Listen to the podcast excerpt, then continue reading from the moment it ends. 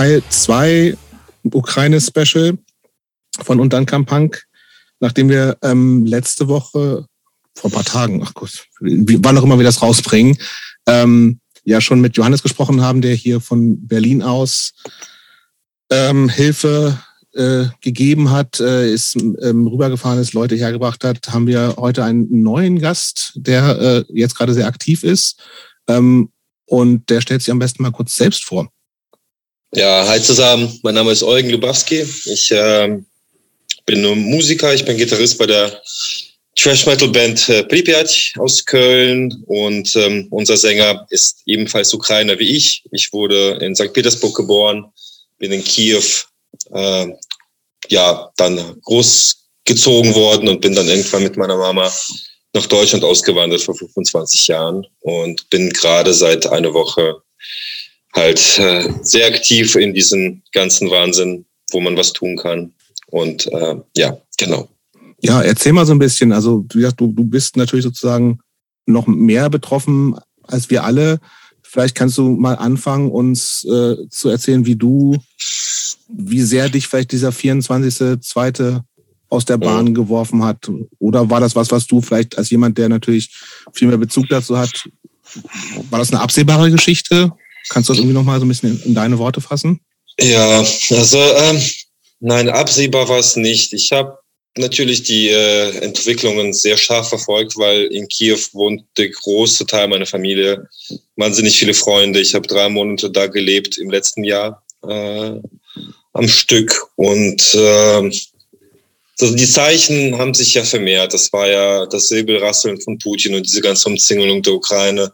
Aber man wollte einfach nicht dran glauben und auch alle Menschen in der Ukraine, mit denen ich gesprochen habe, sie wollten nicht dran glauben. Ich glaube, bis auf wirklich dieser hinterlistige Putin-Regime, das das einfach die ganze Zeit vorbereitet hat, hat so ziemlich niemand auf der Welt das Ganze kommen sehen, in der Form, wie es jetzt passiert ist. Und als die Ukraine dann am Mittwoch Nacht schlafen ging, hat da eigentlich niemand wirklich an den Krieg geglaubt, bis sie dann äh, von äh, Artillerie und Bomben am Donnerstag wach geworden sind und die Welt seitdem wirklich eine komplett andere ist. Und ähm, es gab wirklich niemanden in der Ukraine, die ich dann besorgt gefragt habe, die waren sogar so, dass sie eher ähm, mir nochmal Nachrichten geschickt haben und gesagt, Herr Eugen, wir wissen, dass du dir immer einen Film schiebst. Bei uns ist alles gut. Alles, wir sind seit acht Jahren schon im Krieg. Wir haben schon tausendmal irgendein Datum für diese angebliche Neuoffensive gehört. Alles ruhig, alles easy. Ja, und dann, äh, dann kam das, was äh, wir jetzt alle kennen. Und äh, das heißt, die Leute. Wenn ich auch mal ganz kurz einhaken ähm, darf, ähm, woher kam dieses Gefühl, dass denn es gab ja, ich glaube, vom CIA oder von irgendeinem so amerikanischen Nachrichtendienst ist ja dieser Einmarsch relativ, nicht lange, aber wurde ja immer vorhergesagt. Dann hieß es, jetzt am Mittwoch marschieren sie ein und dann sind sie nicht mhm. einmarschiert und so. Ähm, woher kam denn aus der Ukraine heraus dieses Sicherheitsgefühl, dass nichts passieren würde? Ich würde das nicht Sicherheitsgefühl nennen, weil es ein bisschen vielleicht am Punkt vorbeigehen. Das war, glaube ich, einfach etwas, woran man nicht glauben konnte, weil so ein Überfall, so ein Angriffskrieg, wie er gerade stattfindet, war einfach auf so vielen Ebenen undenkbar und all die Folgen davon, dass die Leute das einfach, glaube ich, einfach ja, vielleicht auch ein bisschen verdrängt haben und wie gesagt, die Ukraine befindet sich ja schon seit acht Jahren im Krieg. Seit acht mhm. Jahren sterben da im äh, Osten des Landes Menschen. Mittlerweile kennt in Kiew fast jeder jemanden, der da irgendjemand kennt, der da wirklich auch gestorben ist, einer von den Soldaten. Und ähm, deswegen war diese Einstellung von, ja, Amerika und die Geheimdienste erzählen immer gerne das, was sie erzählen möchten. Und äh, das hat man ja auch schon in der Vergangenheit oft genug gehört. Und dass es ausgerechnet diesmal so genau stimmen würde, hat man halt einfach nicht gedacht. Und äh, man war einfach Krieg schon gewohnt und die Eskalation kam halt acht Jahre lang nicht, obwohl dann konstant Menschen gestorben sind in der Ukraine in diesem Konflikt. Und deswegen glaube ich, dass die Leute sich einfach gedacht haben, na gut, warum denn, warum soll das jetzt auf einmal so stark eskalieren, wie das da äh, aus den Staaten gesagt wird, wir sind näher dran, wir schätzen das anders ein. Da haben sie sich gehört. Wie ist denn, was ist denn so dann im, also wenn ich das bei mir nochmal so rekonstruiere, war das so morgens so eine, so eine Meldung, die ich aber echt noch nicht so ernst genommen habe, als jemand, der natürlich auch nicht direkt sozusagen betroffen ist und da kaum Bezug zu hatte. Ähm, es ist also erst im Lauf des Tages, also beziehungsweise ich glaube so erst im, am Freitag habe ich so richtig realisiert, dass das ein Riesending ist. War das bei dir anders, weil du eben schon, ähm, weil du Leute kennst und weil du sofort gemerkt hast, okay, das ist jetzt wirklich ein, ein Riesending, was einfach auch die Welt komplett verändert? Ja, natürlich hat sich auch bei mir die Situation entwickelt und das Bild ist immer, immer vollständiger geworden, aber schon am Donnerstag war eigentlich klar, dass Russland der Ukraine den Krieg erklärt hat. Und äh, nachdem das passiert ist, ist auch relativ schnell klar geworden, okay, hier kommen gerade Einheiten aus was Russland ein. Hier wird gerade aus allen Seiten einmarschiert und ähm, ja, einfach Bekannte vor Ort, die Soldaten zum Beispiel im Osten hatten an diesen, an dieser kalten Front, ehemals kalten Front, die, der hat gesagt, du, die, die Jungs berichten gerade, dass man noch mit allem auf sie ballert, was da ist die halten gerade noch so stand, aber es, es, es geht los und so, der Shit is real. Und deswegen war es eigentlich ähm, schon am Donnerstag für mich absehbar, dass äh, das zumindest eskaliert, dass es zu mhm. einem dermaßen totalen Krieg ohne Fronten, ohne jetzt irgendwie Schutz für die Bevölkerung mit bombardierten Städten, dass es so schlimm werden würde. Was ist ja eigentlich so fast, fast worst case, obwohl es natürlich irgendwie immer schlimmer geht. Aber äh, dieser Worst Case, den wir gerade haben, der kam dann danach. Aber dass, dass der Krieg jetzt sich ausweiten würde und dass Putin jetzt wirklich ernst macht und seine Drohungen wahr macht und dass die, dass die ganzen Einheiten um die Ukraine herum einfach wirklich nicht umsonst da standen, dass das alles kein Manöver war, das, das, das habe ich eigentlich am Donnerstag schon aus diesen Puzzlestückchen an Informationen begriffen. Was war denn für dich, was war dein erster Impuls, was zu tun? Und was hast du gemacht, vor allem in den nächsten Stunden, Tagen? Das weiß ich nicht, um ehrlich zu sein. Das ist alles, das ist alles zu so einem, diese ganze Woche ist. Okay, äh, verständlich. Ja. Sag vielleicht ja, mal die wichtigsten Sachen, die für dich jetzt sozusagen in der Woche passiert sind, die du gemacht hast und die, die sinnvoll waren auch vielleicht. Also erstmal natürlich Kontakt herstellen zu allen, die drüben sind, soweit es ging. Zum Glück war das Internet bis vor einigen Tagen noch sehr stabil. Oh, aber auch, auch da wird die Einschätzung der Menschen vor Ort versucht zu kriegen. Aber für mich war es klar, dass ich auch von hier aus irgendwas machen muss, sonst wäre ich wahnsinnig geworden. Und habe dann ganz schnell das erste Mal in meinem Leben eine Demo angemeldet. Ich wohne ja in Köln und hier in Bonn. Ich kannte die einfach, das russische Generalkonsulat. Da war mhm. ich mal früher, um mir ein Wiesen zu machen und dachte mir, dass das ein guter symbolischer Ort wäre und habe einfach ins Blaue einfach die, die Polizei angerufen und gesagt, ja, ich würde gerne eine Demo anmelden. Und ich hatte überhaupt nichts im Kopf, was das dann, es war zwei Tage später sollte die schon stattfinden.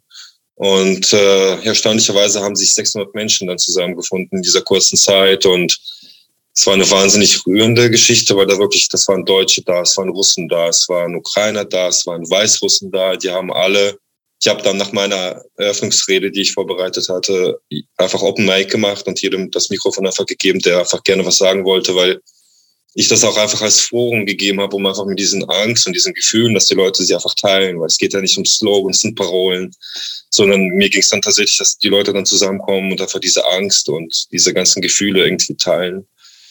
Und äh, das war schon, also es ist schwer darüber ohne Emotionen zu berichten, weil wenn da so ein älterer Opa, sage ich mal, ein Russe auf mich zukommt, wirklich mit Tränen in den Augen sich entschuldigt und sagt, wie sehr er sich schämt und wie leid es ihm tut und, und, und einen einfach umarmt.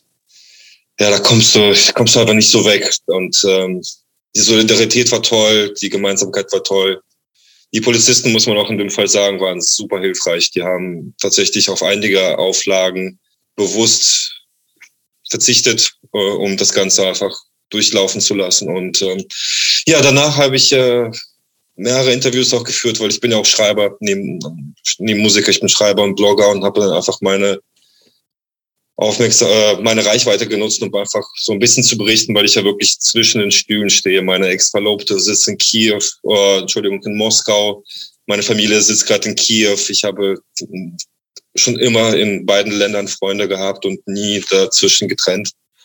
Und äh, das zerreißt einen halt irgendwie komplett, ne? dieses äh, zu wissen, die einen sitzen geiselhaft von den Verrückten, die werden, die anderen werden gerade von demselben Typ da zerbombt.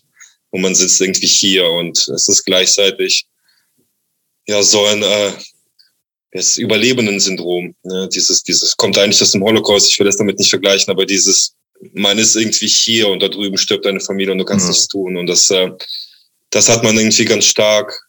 Aber ja, deswegen, ich habe einfach getan, was ich konnte, gespendet. Viele, so in Anführungszeichen, schöne Sachen sind auch passiert. Zum Beispiel konnten wir über vier Länder Umweg einer dementen Oma, die Medikamente gebraucht hat, in Kiew diese Medikamente besorgen. Ich habe einfach einen Aufruf gesehen und für einen entsprechenden Stadtteil eine russische Freundin, die gerade in Riga ist, angehauen und die hat dann eine Bekannte organisiert, der habe ich dann Geld überwiesen und die ist dann über diese ja zerschossene gebombte Stadt dann für diese fremde Frau zur Apotheke und hat dann eingekauft und hat die Medikamente wirklich rübergebracht. Und das ging dann im Endeffekt dann über vier Länder.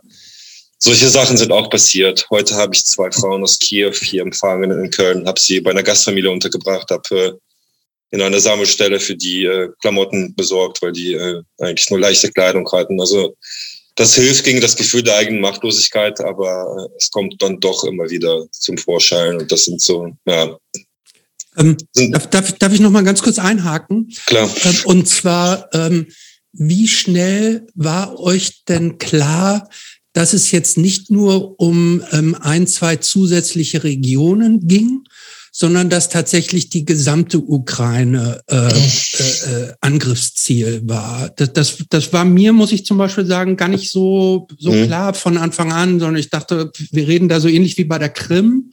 Mhm. Erst erstmal nur in Anführungsstriche um, um einzelne Gebiete und das dann aber ja äh, äh, tatsächlich die gesamte Ukraine quasi von allen Seiten angegriffen wurde. War das euch, war das euch sehr, sehr schnell klar? Also ich kann nur von mir sprechen. Also so ein euch gibt es da in dieser Situation nicht. Mhm. Jeder hat seine eigenen Quellen. Ich würde in Retrospektive erscheint alles irgendwie dann logischer. Ich glaube aber schon, dass ich, wie gesagt, am Donnerstag zumindest grob über das Ausmaß bewusst war, weil zuerst hieß es ja, die zwei Bereiche werden annektiert und damit ist es gut, aber am Donnerstag hat Putin ja wirklich überall in der Ukraine angefangen, hat, Militärstützpunkte zu bombardieren, also auch bei Kiew. Und äh, als man das gesehen hat, war eigentlich klar, okay, der will die Regierung stürzen und der will das Land entwaffnen. Das hat also nichts mehr damit zu tun, dass er diese zwei äh, separatistischen Bereiche für sich wieder zurückannektiert, sondern der ist ja sofort so full scale auf äh, die ganzen ukrainischen Militärbasen gegangen. Und äh, da war mir eigentlich schon klar, dass es wahrscheinlich auch sich äh, ausweiten würde. Und recht schnell hat man auch gesehen, also zumindest ich war in ein paar Telegram-Gruppen, ein paar ukrainischen, da gab es einfach äh, ja so Verhöre, wenn man so will, von russischen Gefangenen.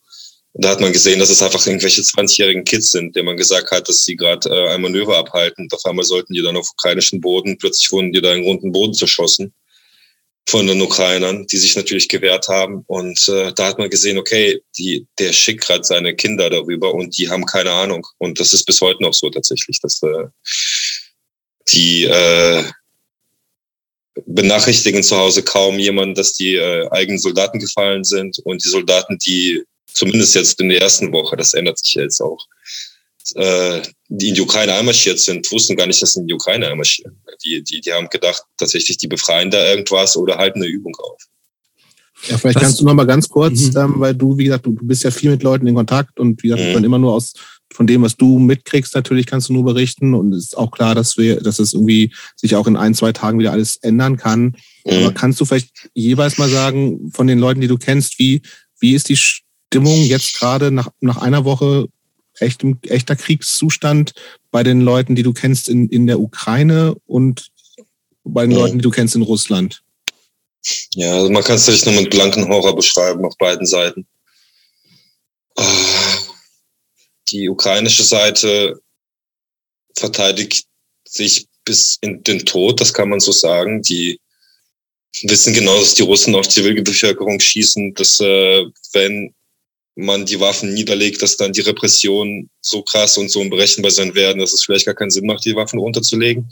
Aus dieser Sicht jetzt, äh, ganz viele Musikerfreunde versuchen gerade irgendwelche äh, kugelsicheren Westen zu organisieren, weißt du, so Sachen, die ein echtes Herz Absurd brechen. eigentlich, naja. Absurd, einfach ein ein bekannter Gitarrist von Heller und eine Band, mit der wir jetzt mit, vor ein paar Jahren eine Split gemacht haben. Der hat jetzt gerade sein neugeborenes Tochter mit Frau an die polnische Grenze geschickt und äh, ist da jetzt da im Paramilitär, in der Terrorabwehr und äh, ja, ist im Krieg, er ist volle Kanne im Krieg und seine, ah, eigentlich alle. Die, äh, ob sie sich jetzt aktiv beteiligen oder nicht, aber man kommt da ja nicht weg. Und die Stimmung gerade ist also unglaublich entschlossen, würde ich sagen. Das ist, hätte, glaube ich, keiner so kommen sehen, wie verbissen die Ukrainer sich da verteidigen würden. Man muss ja auch wirklich so sagen, dass sie, man kann davon halten, was man möchte und auch ich habe gemischte Gefühle dazu. Aber mit jedem Tag, wo sie, dass sie quasi mit dem Blutzoll erkauft haben, haben die dem Besten gegeben, sich so ein bisschen zu sammeln, Entscheidungen zu treffen. Hätten die Ukrainer nicht so gekämpft, wäre Ukraine zu überrannt und keiner würde darüber sprechen. Oder mhm. nicht, nicht mal annähernd in diesem Ausmaß. Andererseits muss man natürlich sagen, äh, auch, auch, auch die Gegenwehr des ukrainischen Militärs führt auch zu zivilen Verlusten, wie jeder Krieg ist es kein Vorwurf, ist einfach eine Tatsache. Und äh, wie weit man das jetzt treiben möchte, ich weiß es nicht. In Russland dagegen ganz anderes Bild. Man hat da erstens Leute, die seit zehn Jahren in einer Infoblase leben und teilweise überhaupt nicht verstehen, was da los ist und jede Propaganda blind glauben. Das ist äh, ganz schwer zu ertragen, aber Du hast auch Leute, die versuchen jetzt panisch das Land zu verlassen, weil die verstehen, dass das jetzt wirklich eine absolut offene, brutalste Diktatur ist, mit Nordkorea eigentlich vergleichbar mit den neuen Gesetzen, wo wirklich jedes Wort über das russische Militär sofort mit Gefängnis geahndet werden kann. Also man kann das jetzt wirklich nicht mehr Krieg nennen und niemand weiß genau, was man jetzt noch sagen darf, was ja auch so gedacht war. Die letzten halbwegs freien Stationen und Berichterstatter wurden dicht gemacht.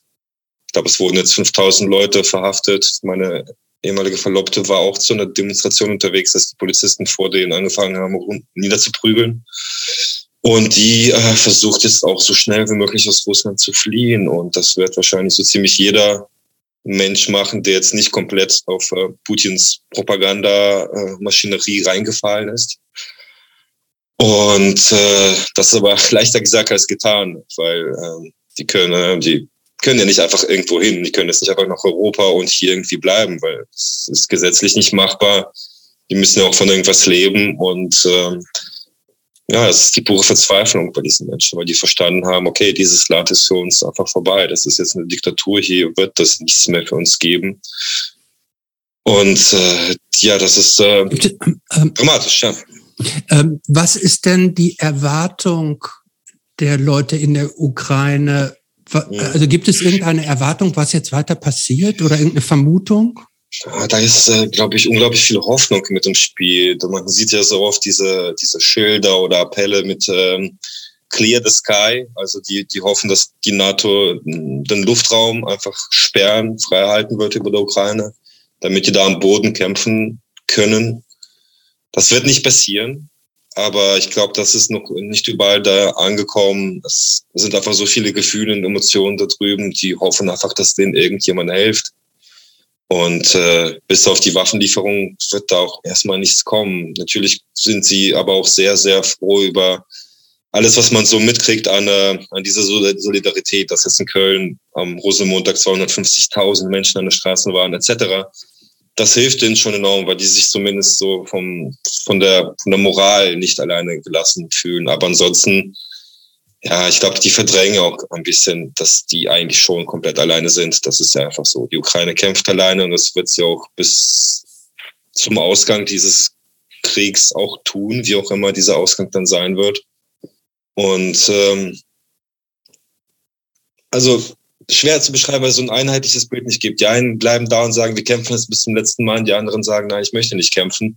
Ich schäme mich auch wegzugehen. Ne? Dieses, dieses, ich lasse jetzt meine Leute in Stich.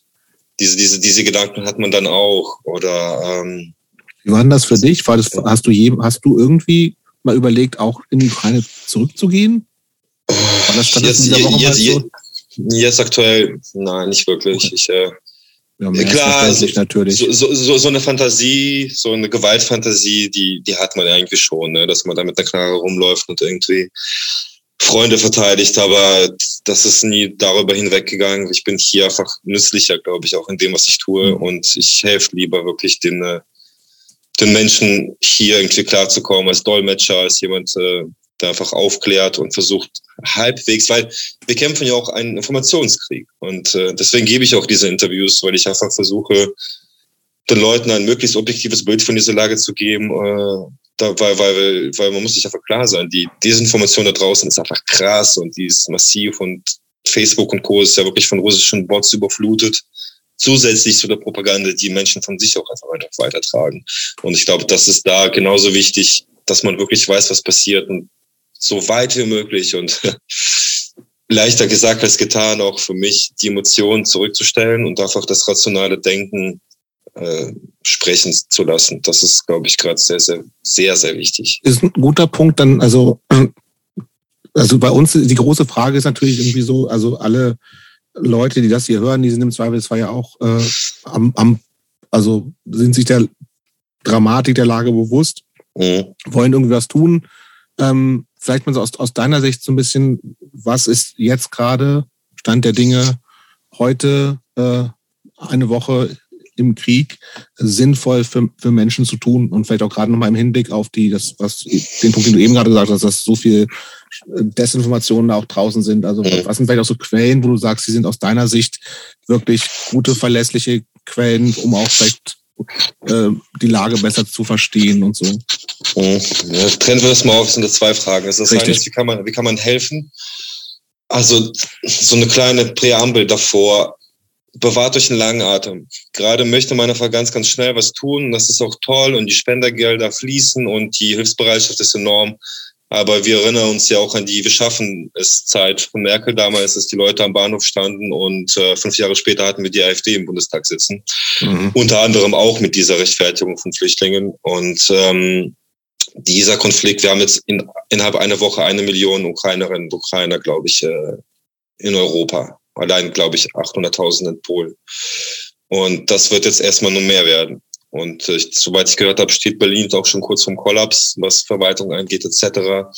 Und äh, bitte habt das einfach im Hinterkopf, äh, dass man langfristig wird helfen müssen und dass es nur schwerer sein wird. Also die, die erste Kleiderspende, die fühlt sich erstmal gut an, die ist dann aber weg und dann wird man weitere brauchen. Und dasselbe gilt für alles andere.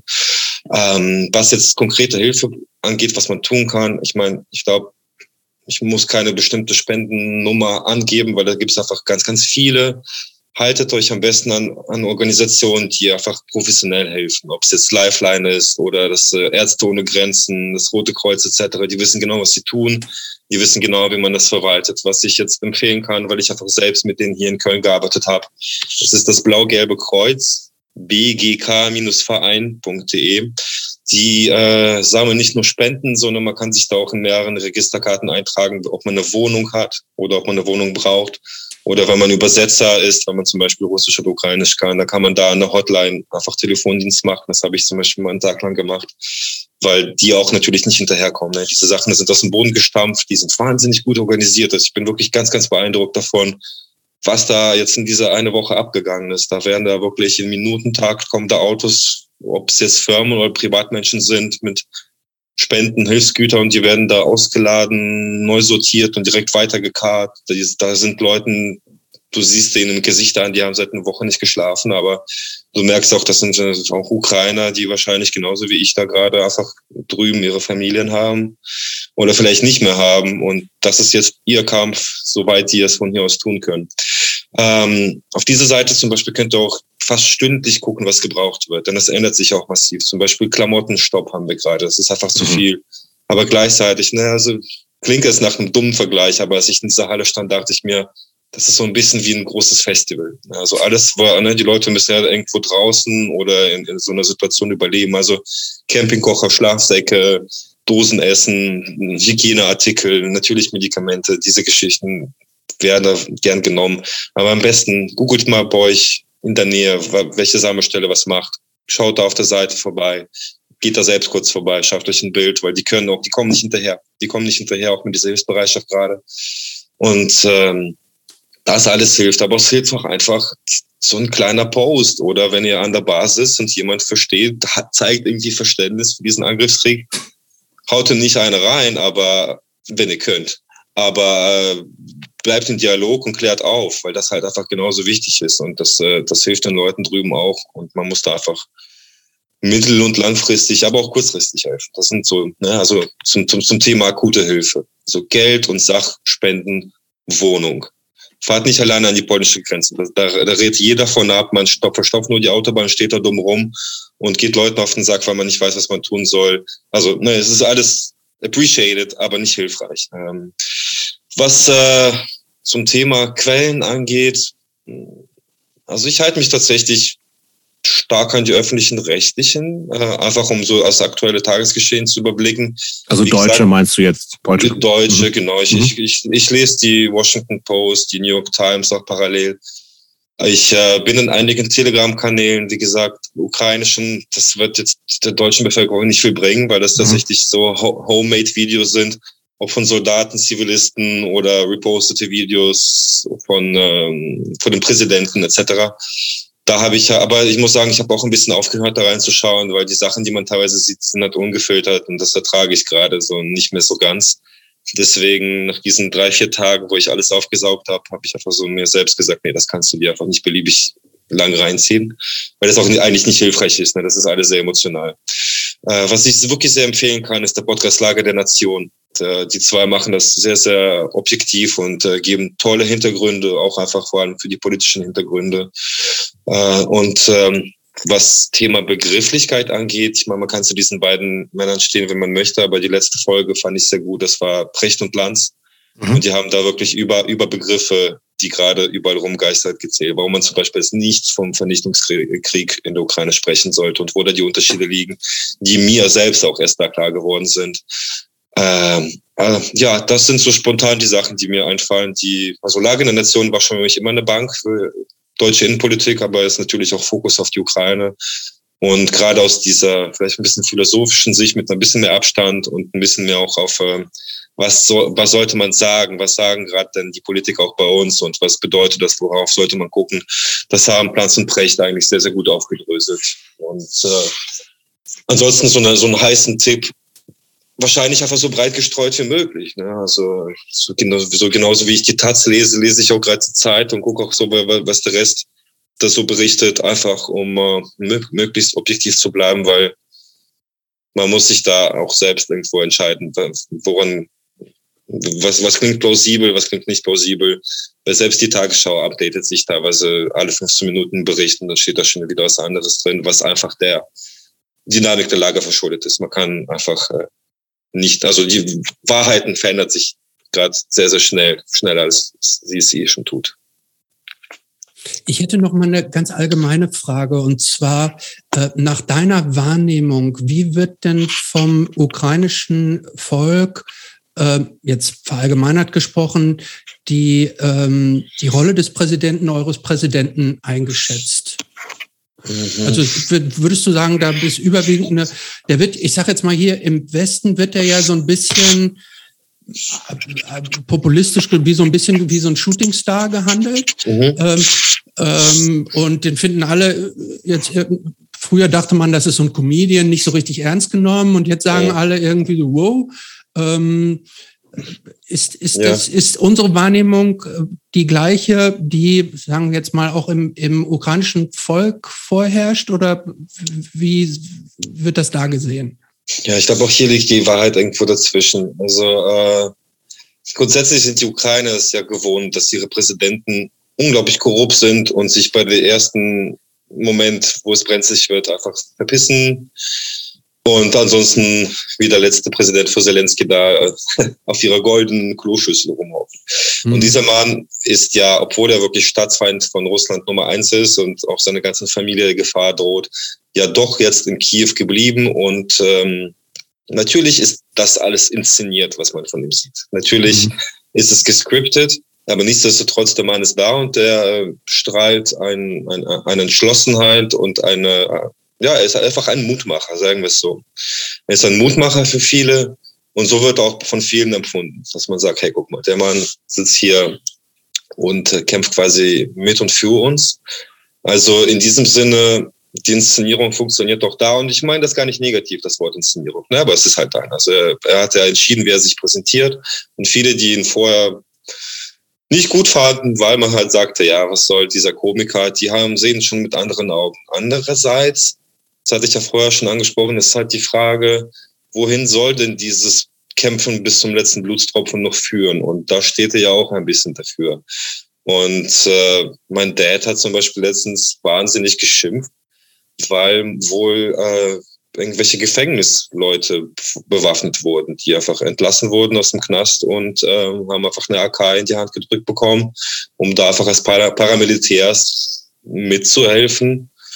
Und äh, einige von denen sind natürlich sofort zu Marodeuren geworden und haben das Ganze dann teilweise nur noch schlimmer gemacht.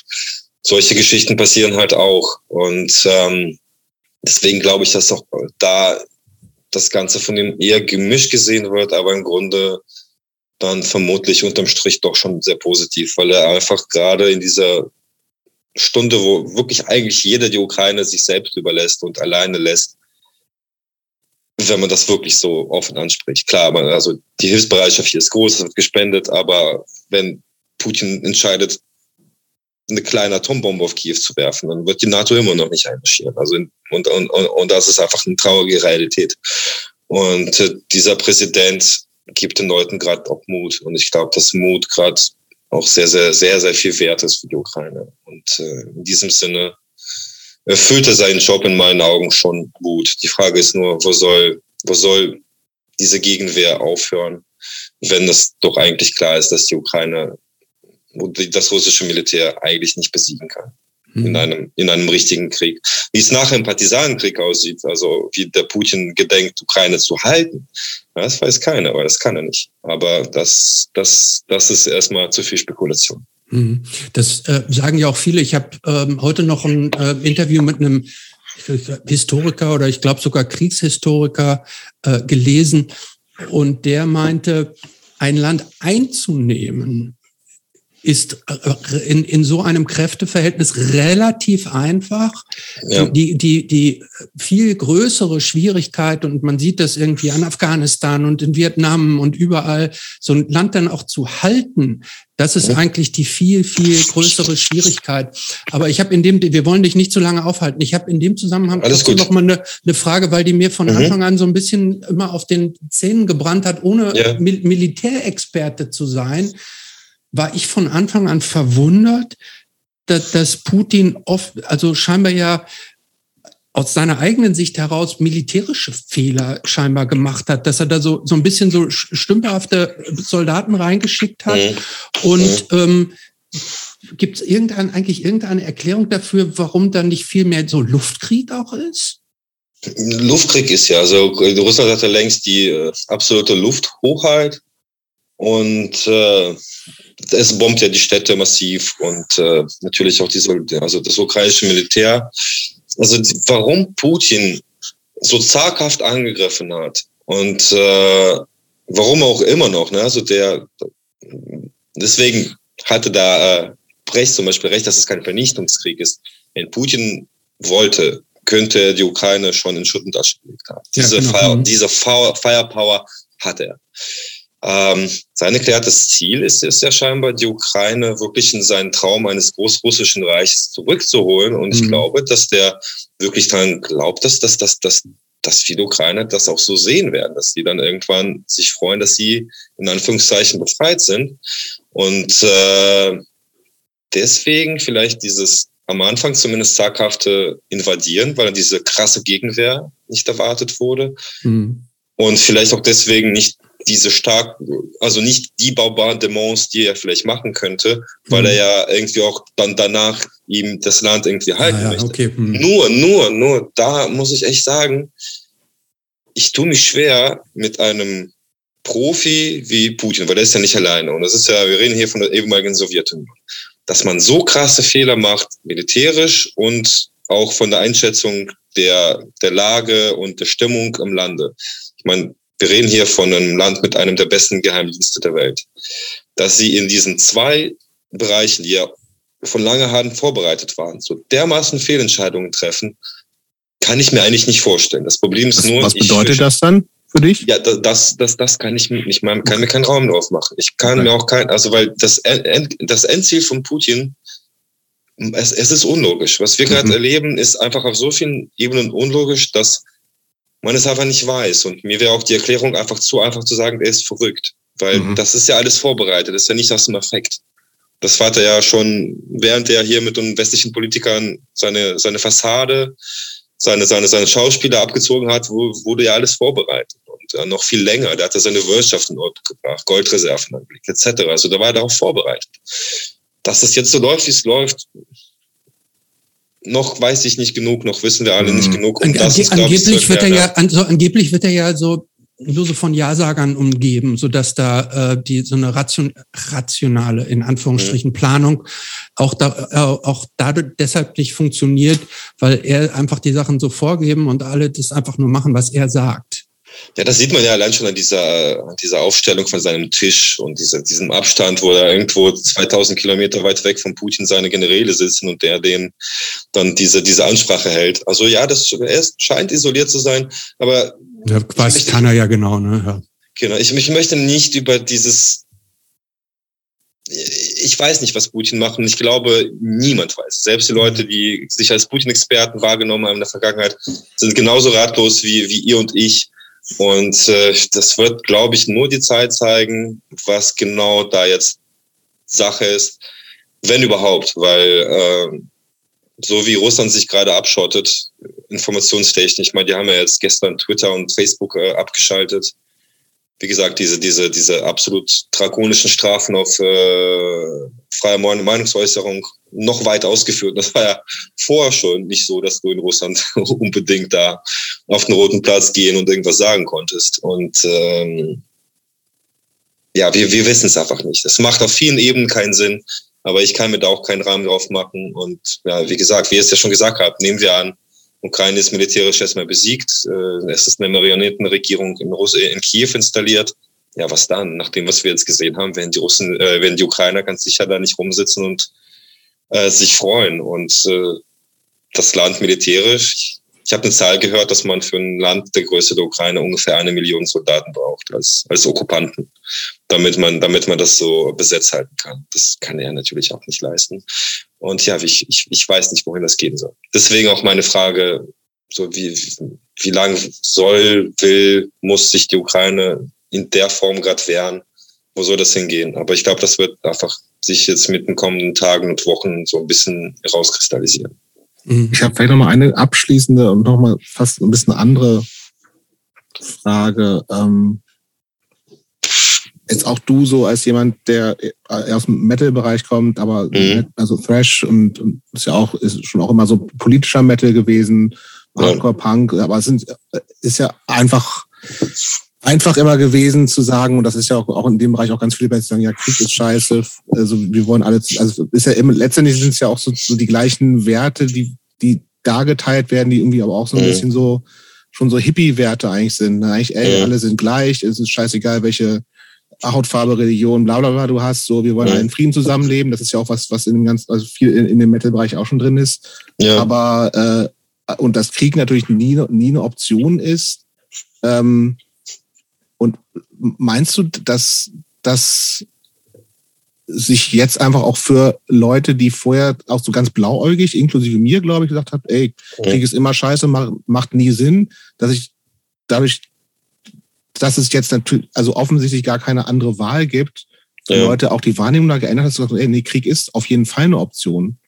Ja, Oder muss fürchte, eine Option sein. Ich fürchte schon, ich bin genauso pazifistisch und äh, das Problem ist Pazifismus in dieser Form, wie wir ihn jetzt in den ja, was 30 Jahren, ja eigentlich länger, seit dem Zweiten Weltkrieg quasi in Europa mitbekommen haben. Da, da hatten wir ja zumindest auf europäischem Boden keine bewaffneten Konflikte in der Form. Ja, und Kalte Krieg war immer so gar nicht so richtig greifbar, so finde ich. So genau, das war, und den ne? habe ich, und den habe ich ja gar nicht so richtig mitbekommen. Ich bin der mhm. 86er Jahrgang, das heißt, das stimmt, diese, ja. diese kalte Angst, die kenne ich eigentlich nur aus, aus, aus der Geschichte und aus, aus Hörensagen aber diese Form von Pazifismus, die, die auch für die stand, die ist halt nur möglich, wenn alle sich dran halten. Und wenn mhm. du dann jemanden hast wie Putin, das funktioniert dann leider nicht. Und da muss ich auch selbst sagen, ja, ich sehe ein, dass man, also ich ich war nie so naiv, dass ich gesagt habe, wir können eine Welt ohne Waffen haben, weil das funktioniert leider nicht. Das funktioniert leider Gottes nicht so sehr ich davon träume und es mir wünschen würde.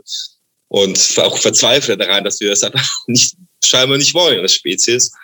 Ähm, aber man muss auch da wirklich sehr genau gucken, denn was gerade auch hier in Deutschland passiert, ist auch genauso gefährlich, weil äh, diese 100 Milliarden, die wir da gerade plötzlich ohne irgendeine Mitsprache äh, mit irgendjemand da einfach so rausgehauen haben. Das finde ich auch total crazy, dass auf einmal wohin? So von heute auf morgen kommt ja, dieses Geld auf einmal her. Auf einmal, ja, also wohin und warum?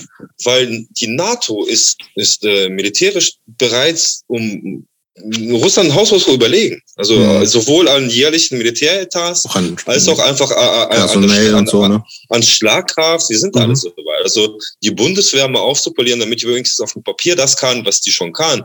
Meinetwegen. In einer Zeit für diesen klar. Aber diese irrsinnigen Zahlen, denn wie wir ja gemerkt haben, ist unsere stärkste Waffe gegen Putin gerade nicht irgendein Düsenjet. Das wäre das fucking Windrad. Das wäre mhm. das Windrad, was unser Strom jetzt erzeugen würde, damit wir das fucking Gas von dem nicht kaufen müssen. Das wäre unsere krasseste Waffe. Und das würde gleichzeitig auch eigentlich das beseitigen oder das lösen, was eigentlich jetzt Thema sein sollten, dass uns die Welt unterm Arsch wegbrennt. Mhm. Ne? Was jetzt leider gar kein Thema mehr ist und das leider wahrscheinlich auch erstmal nicht mehr Thema sein würde. Aber das wäre ja eigentlich das Effektivste überhaupt, einfach erneuerbare Energien, um sich von den Despoten dieser Welt unabhängig zu machen. Und dann können wir jetzt ganz locker den Mittelfinger zeigen und sagen, Bro, so fuck off, wir, wir, wir sind versorgt, so dann sitzt doch in einer Scheiße. Aber das mhm. passiert ja nicht. Und in diesem Moment zahlen wir dem pro Tag irrsinnige Summen weiterhin, damit einfach mhm. die Heizung anbleibt, weil die Politik das nun mal so gedeißelt hat. Und äh, das können wir als Pazifist, glaube ich, schon weiterhin, also man muss da, ähm, es fühlt sich erstmal gut an. Nicht? Als dieser Beschluss, als diese Rede von Scholz da im Parlament war, dachte ich mir auch so, ja cool, wenigstens einheitlich und irgendwie doch so ein kleines Erwachen und nicht weiterhin relativieren und äh, ein bisschen drumherum reden. Dann aber nach ein paar Tagen reflektieren, dachte ich mir so, ey, aber ey, in welche, worauf bewegt sich das denn hin? Oh, ja, ja. Was, was haben wir denn schon da? Und wer kriegt die Kohle? Man hat ja gesehen, Pandemie. Wer, wer, kriegt sie vor allem nicht, ne? Also, ja, genau. In, und in der mhm. Pandemie hatten wir schon diese Nutznießer von CDU, CSU und Co., die einfach diese Kohle, die für die Pandemie ausgegeben wurde, sofort zu ihren Kumpels geholt haben. Ja. Und, und wer, wer, wer Lobbyfreund von denen ist in der Rüstungsfirma, das müssen wir uns, glaube ich, ne, gar nicht so sehr im Detail angucken. Das ist ja klar, wohin die Kohle dann teilweise gehen wird und warum die CDU so Beifall und Bravo geklatscht hat, inklusive FDP und Co. Äh, ja, also bis zu einem bestimmten Punkt glaube ich schon, dass wir uns leider einfach von Pazifismus zumindest als so, eine, so, so, so einen Weltraum verabschieden müssen, weil es gibt einfach die Realität und in Realität gibt es China, es gibt Nordkorea, es gibt Russland jetzt etc. Und äh, die, wie wir ja gezeigt haben, wie die ja gezeigt haben, Politik funktioniert da nicht. Da funktioniert nur die starke Hand und die Abschreckung und das war's. Und so traurig es auch ist, das muss man dann noch aufbieten können. Nur wir können das ja so weit ich jetzt, jetzt NATO verstehe. Und ich bin ja wirklich null Experte drin.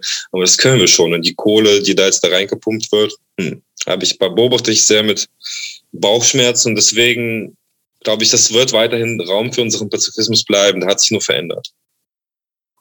Okay. Danke dafür, Eugen. Ja, vielen Dank für, für deine Erklärung und für deine Zeit. Ähm, es ist, ja, ich danke euch. Es ist, es ist super, dass es so Leute wie dich gibt, die ähm, ähm, an der Aufklärung auch mitwirken, die praktisch alle Seiten kennen, hm, äh, die, äh, die sich organisieren, die helfen, ähm, das Wort raustragen und die guten, gutes Augenmaß bewahren. Und ähm, ich glaube auch eine Sache, die du gesagt hast, die fand ich sehr wichtig nämlich, äh, dass wir alle einen langen Atem haben mhm. müssen. Ich glaube, das ist ganz, ganz wichtig, Voll, dass ja. ähm, in solchen Situationen, da geht es ganz ja. schnell, dass es dann so im Moment die mhm. Leute was machen. Aber ich glaube, das ist, glaube ich, eine sehr wichtige Nachricht, dass man gegebenenfalls auch, wenn man sagt, irgendwie man kann spenden, dass man das auch vielleicht so ein bisschen zeitlich streckt oder genau. dass man sich auch selber wie so ein Merkzettel setzt irgendwie, ich, nur weil ich jetzt eine Sache gemacht habe und Kaching so dahinter machen kann, bedeutet das nicht, dass es reicht, sondern man muss sich, man muss dranbleiben an der Situation und man muss einfach kontinuierlich gucken, wo wird Hilfe benötigt und wo man was kann, wäre es dann gut, wenn die Leute ihren kleinen Beitrag dazu leisten. Absolut. Und vielleicht noch ein Appell, der, der mir gerade so einfach einfällt, weil man ja in den letzten Tagen auch mitbekommen hat, dass auch äh, ganz viele russischstämmige Menschen gerade überall angefeindet werden oder lokale russische Restaurants irgendwie beschmiert und überfallen werden.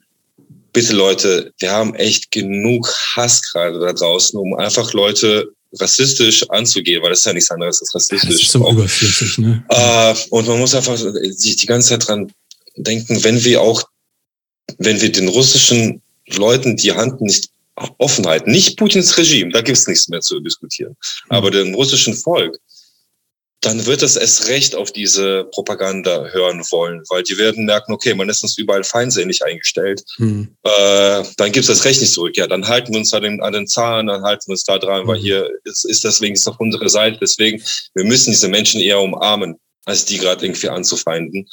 Und mhm. äh, außerdem, du, wir wissen es nicht, ob wenn nur weil der Restaurant zum Beispiel irgendwie Roter Platz heißt, er kann ein Polen oder kann sogar ein Ukrainer gehören. Also es ist Irrsinn, da jetzt irgendwie repressiv gegen vorzugehen. Lass es um Gottes Willen sein.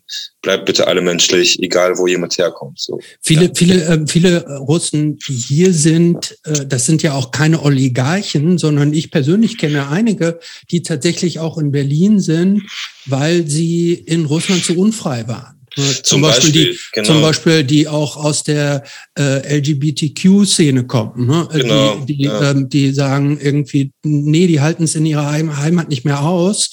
Ähm, und die sind deshalb auch nach Deutschland gekommen, weil die Schutz suchen. Wenn man die jetzt dafür verantwortlich machen mhm. würde, wäre total widersinnig. Absolut, absolut. Guter, also sehr guter Appell auch, ja trifft man auf jeden Fall immer nur die Falschen. Weil die Entscheidungsträger, so die Arschlöcher aus dem Kreml, dann die kommt ihr nicht ran. Also lasst es dann. Ja, so ein bisschen pazifistisch bleiben wir doch noch. Ne? Auf jeden Fall. Sehr gut. Danke dir, Eugen. Ich danke euch, Jungs. Alles Gute. Bleibt Alles dran. Gute. Ciao. Tschüss.